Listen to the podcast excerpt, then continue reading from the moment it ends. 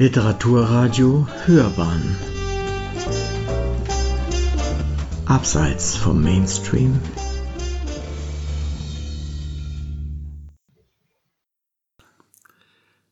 Literaturkritik.de Ein vergessener Abenteurer und Weltenbummler. Zum 150. Todestag von Friedrich Gerstecker. Eine Würdigung von Manfred Orlik Wer in den 1950er und 1960er Jahren als jugendlicher Leser in der DDR keine Westverwandtschaft hatte, für den waren die Abenteuerbücher von Karl May gewissermaßen tabu. Der musste mit den Lederstrumpferzählungen von James F. Cooper, mit Friedrich Gerstecker, Robert Louis Stevenson und später mit Jack London vorlieb nehmen. Sie waren aber weit mehr als ein Karl-May-Ersatz Sie boten aufregende Abenteurerlektüre, die man verschlang, nicht selten mit der Taschenlampe unter der Bettdecke. Immerhin wurde Karl May in den 1980er Jahren auch in der DDR gesellschaftsfähig, als im Verlag Neues Leben die Karl-May-Edition gestartet wurde, die nach der Wende bis zum Verlagsende 2001 insgesamt 66 Bände im dunkelgrünen Outfit fortgesetzt wurde. Jeder kennt wohl Karl Mays Old Firehand oder Der Schatz im Silbersee. Kaum bekannt ist jedoch, dass die Vorbilder dafür die Werke von Friedrich Gerstecker waren, dessen 150. Todestag am 31. Mai ist. May übernahm sogar ganze Passagen aus den Erzählungen und Romanen, selbst seine berühmte Winnetou-Figur basierte auf einem Indianer, den Gerstecker in einem seiner Romane beschrieben hatte. Im 19. Jahrhundert gehörte Gerstecker zu den meistgelesenen Abenteuerschriftstellern. Seine Werke wurden zu Bestsellern und in mehrere Sprachen übersetzt. Im Gegensatz zu Karl May hatte Gerstecker die Handlungsorte seiner Abenteurererzählungen selbst als Augenzeuge erlebt. Der Umtriebige war durch die Welt gestreift und so liest sich seine Biografie selbst wie ein Abenteuer. Friedrich Gerstecker wurde am 10. Mai 1816 in Hamburg geboren.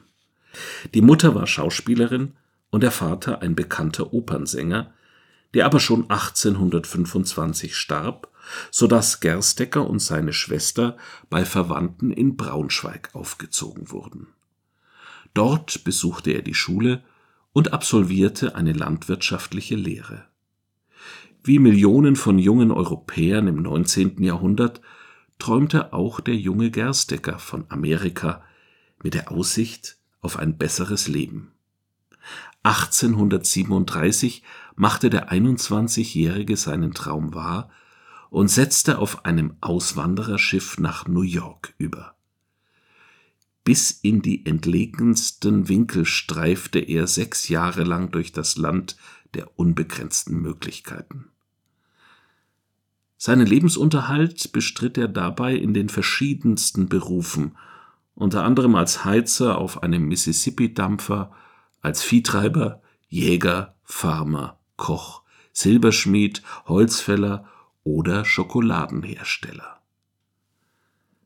ich durchzog die ganzen Vereinigten Staaten quer von Kanada bis Texas zu Fuß, arbeitete unterwegs, wo mir das Geld ausging, und blieb endlich in Arkansas, wo ich ganz und allein von der Jagd lebte, bis ich dort halb verwilderte. Schrieb er in seinen Tagebuchaufzeichnungen, in denen er seine Erlebnisse für die Familie festhielt, und die er 1845 in Streif- und Jagdzüge durch die Vereinigten Staaten Nordamerikas veröffentlichte. Sie gehören unzweifelhaft zu den authentischsten Berichten über die Pionierzeit Amerikas im 19. Jahrhundert.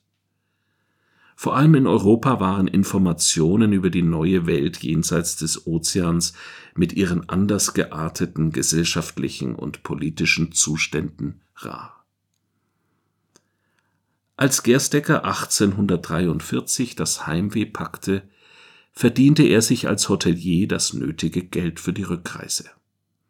Er ließ sich in Dresden nieder, fertigte Übersetzungen bekannter Autoren aus dem Englischen an und veröffentlichte seine ersten schriftstellerischen Arbeiten in verschiedenen Zeitschriften. Hier entstanden auch die beiden Abenteuerromane Die Regulatoren von Arkansas und Die Flusspiraten des Mississippi, die schnell mehrere Auflagen erreichten und bald in Französisch, Englisch, Holländisch und Russisch erschienen. Neben der spannungsgeladenen, abenteuerlichen Handlung schilderte Gerstecker hier auch die stürmischen Entwicklungsjahre der jungen amerikanischen Nation, deren Zivilisationsgrenzen sich immer weiter nach Westen verschoben. Gerstecker nahm auch regen Anteil am politischen Geschehen in Deutschland.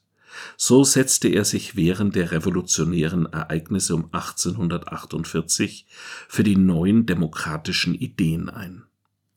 Obwohl Gerstecker 1845 geheiratet und eine Familie gegründet hatte, war das Fernweh stärker.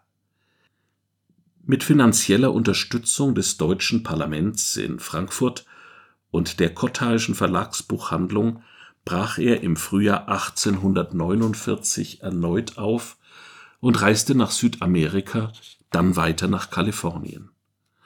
Dort erlebte er den Goldrausch und versuchte sich selbst als Goldgräber, verdiente sein Geld aber auch als Holzfäller und Lebensmittelhändler.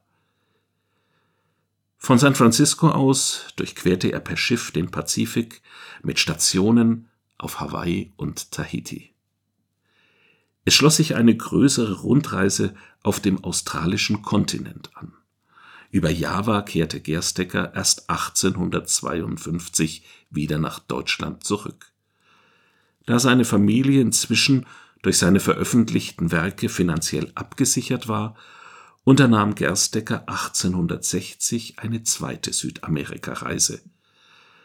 Auf der Rückreise erhielt er jedoch die traurige Nachricht vom Tod seiner Frau. Daheim stürzte er sich in seine schriftstellerische Arbeit. Neben dem javanischen Sittenbild unter dem Äquator und dem Reisebericht 18 Monate in Südamerika entstanden weitere Erzählungen und unzählige Beiträge für Zeitschriften, in denen er sich mitunter auch dem Schicksal der deutschen Auswanderer dem amerikanischen Bürgerkrieg und der Befreiung der schwarzen Sklaven widmete, ohne jedoch tiefgreifende geistig-politische Zusammenhänge herauszuarbeiten. Zunehmend bediente Gerstecker mit seinen völkerkundlichen Romanen und Erzählungen jedoch eine Leserschaft, die eine mehr oberflächliche Unterhaltungsliteratur verlangte.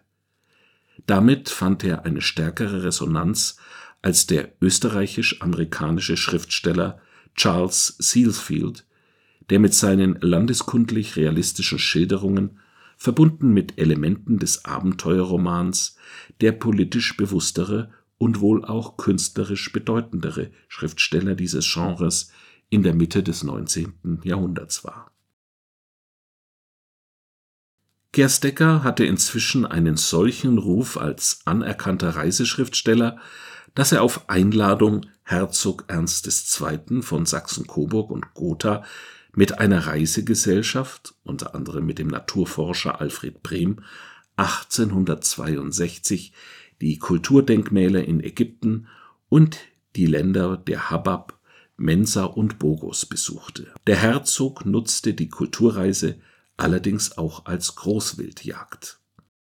Ein Jahr später heiratete Gerstecker ein zweites Mal. Im Sommer 1867 brach er zu seiner letzten Reise auf, die ihn in die USA, nach Mexiko, die Karibik und Venezuela führte.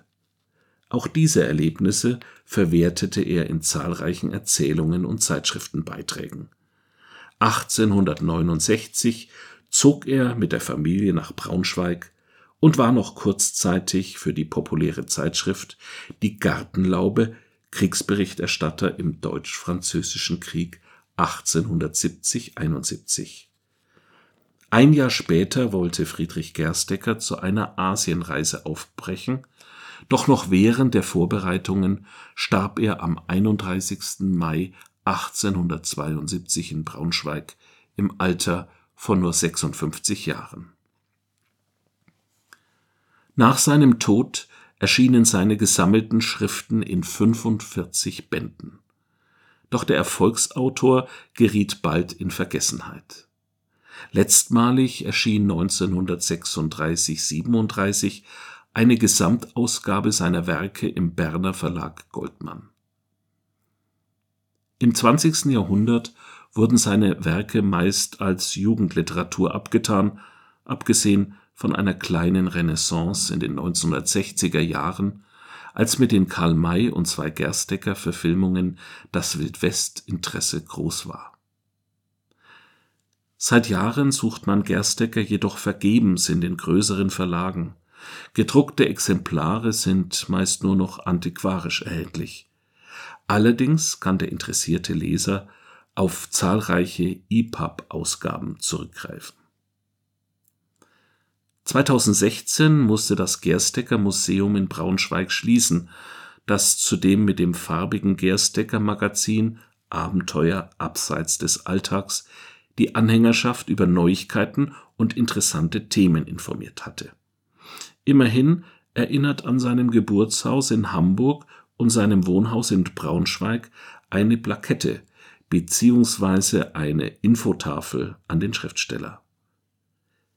Seit 1947 wird von der Stadt Braunschweig außerdem alle zwei Jahre der Friedrich-Gerstecker-Preis für Jugendliteratur verliehen. Mit dem ältesten Jugendbuchpreis der Bundesrepublik werden Werke ausgezeichnet, die für Toleranz und Weltoffenheit werben.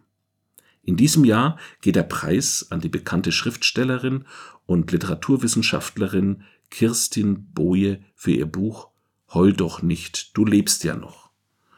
Darin erzählt die Autorin die Geschichte einer Gruppe Jugendlicher im Juni 1945, die sich im in Trümmern liegenden Hamburg neu orientieren, nachdem sie alle auf unterschiedliche Weise die Kriegsjahre erlebt haben. Schuld, Wahrheit, Angst und Wut sind die zentralen Themen dieses Buchs, dessen Hauptfiguren durch die Schrecken des Krieges und der Nazi-Herrschaft miteinander verbunden sind. Ganz anders ehrt Amerika den Abenteuerschriftsteller. In Arkansas wurde Friedrich Gerstecker 1957 posthum zum Ehrenbürger erklärt und seit 1986 gilt dort zudem sein Geburtstag, der 10. Mai, als Friedrich Gerstecker Day. Im Oktober 2012 fand in Fayetteville an der renommierten Universität von Arkansas außerdem ein internationales Friedrich Gerstecker Symposium statt, das sich zum Ziel gesetzt hatte, den Schriftsteller wieder einem breiten Publikum vorzustellen. Sie hörten Ein vergessener Abenteurer und Weltenbummler zum 150. Todestag von Friedrich Gerstecker, eine Würdigung von Manfred Orlik.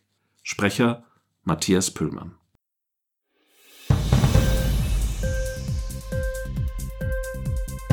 Hat dir die Sendung gefallen? Literatur pur, ja, das sind wir. Natürlich auch als Podcast. Hier kannst du unsere Podcasts hören. Anchor, Spotify, Apple Podcast, iTunes, Google Podcasts, radio.de und viele andere mehr.